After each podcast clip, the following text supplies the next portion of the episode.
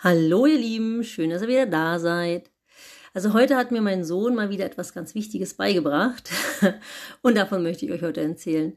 Also mir wird immer wieder bewusst, wie viel Quark ich meinen Kindern eigentlich beibringe, nur weil ich das auch irgendwann mal so beigebracht habe oder mir aus dem, was meine Eltern versucht haben, mir mitzugeben, etwas gemacht habe, was äh, damals gar nicht äh, so dem Zusammenhang entsprach. Also ich bin ja auch immer so dafür, die eigenen Glaubenssätze zu hinterfragen und bin da auch immer gut dabei. Und ähm, wie gesagt, manchmal sind es so Floskeln, die wir so immer und immer wieder wiederholen. Wenn man sich die mal genau anguckt, dann merkt man, ja, warum eigentlich nicht? Warum kann man es nicht mal so machen, wie die Kinder das wollen? Warum kann man es nicht mal anders machen? Warum muss man es immer so machen, nur weil man es halt immer so macht und es für richtig hält?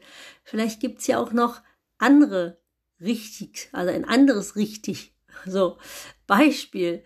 Heute Morgen, ich sitze mit meinem Sohnemann am Frühstückstisch und wir essen Pfannkuchen und ähm, ich mache mir die immer mit äh, Schinken und mit Käse und mit Salami wobei ich die Salami nicht mag. Äh, blöd eigentlich, oder? Und ähm, Felix isst den immer mit Marmelade. Und oh, wie war denn das? Jedenfalls ähm, sprechen wir beide so und dann bringt mich der Felix, warum auch immer, dazu zu sagen, ja, ich esse immer erst das, was mir nicht schmeckt und dann esse ich das, was mir schmeckt. und in dem Moment habe ich gedacht, warte mal, Wieso eigentlich? Warum esse ich immer erst das, was mir nicht schmeckt, also in dem Falle die Salami, und dann erst das, was mir schmeckt? Hm. Ich sage dann nur so zum Felix, ey, weißt du was, Felix, ist scheißegal, ist das, worauf du Lust hast. Das kannst du machen, wie du willst. Ich habe natürlich noch den Nachsatz dazu ge gesagt.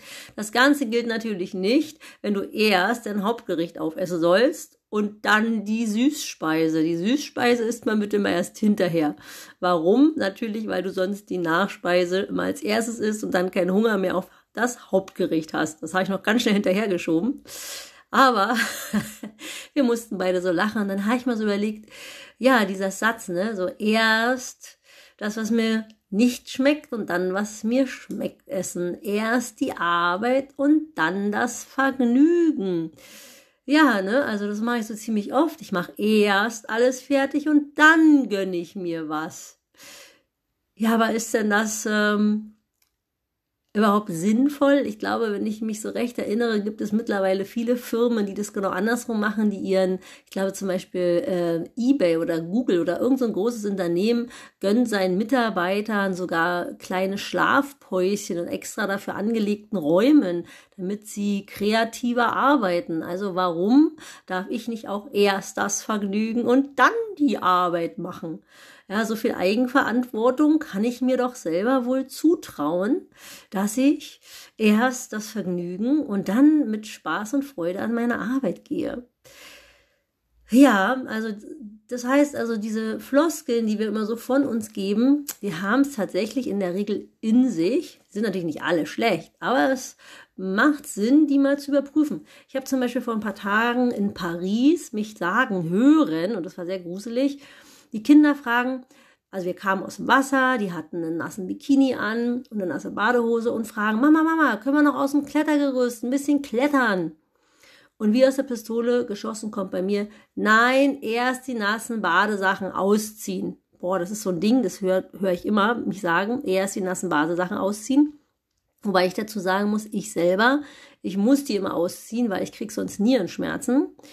Aber das bin halt nur ich. Und nur weil ich immer die nassen Sachen ausziehen muss, heißt es ja nicht, dass die Kinder in Paris bei fast 40 Grad äh, im Klettergerüst äh, mit den nassen Sachen ähm, sich was wegholen. Also ganz im Gegenteil, dann haben die wenigstens noch ein bisschen Kühlung am Leib. Ich musste so lachen, so während ich den Satz schon aussprach. Es ist immer erstaunlich, wie schnell einem die Gedanken durch den Kopf ballern. Ja, also ich hatte den Satz, äh, nein, erst die nassen Sachen ausziehen, noch gar nicht äh, ganz ausgesprochen, habe ich einfach abgewehrt, habe gesagt, geht spielen, Leute, viel Spaß und ähm, habe die Kinder ziehen lassen. Und ähm, für mich auch da wieder gelernt, nicht einfach nur Schublade auf, Satz raus, Schublade zu, sondern immer mal wieder den eigenen, ach so, auf Autopilot geschalteten Dinge, die man immer so runterrasselt. Und ich glaube, das kennt ihr auch. Da habt ihr bestimmt auch so ein paar Sachen, dass man die immer mal wieder hinterfragt, ob die A in die jetzige Situation passen und B wirklich so sinnvoll sind, für, wie man die hält, so allgemeingültig. So, ich werde jetzt weiter mit meinem Sohnemann den Pflaumenkuchen backen, weil für mich ist das heute ein ganz besonderer Tag. Mein Sohnemann ist nämlich krank und ich habe mir einfach gesagt, ey, nicht erst die Arbeit, dann das Vergnügen, sondern erst das Vergnügen und dann die Arbeit. Und ich backe jetzt mit meinem Sohnemann Pflaumenkuchen. Ich wünsche euch einen schönen Tag. Bis zum nächsten Mal. Eure Nicole.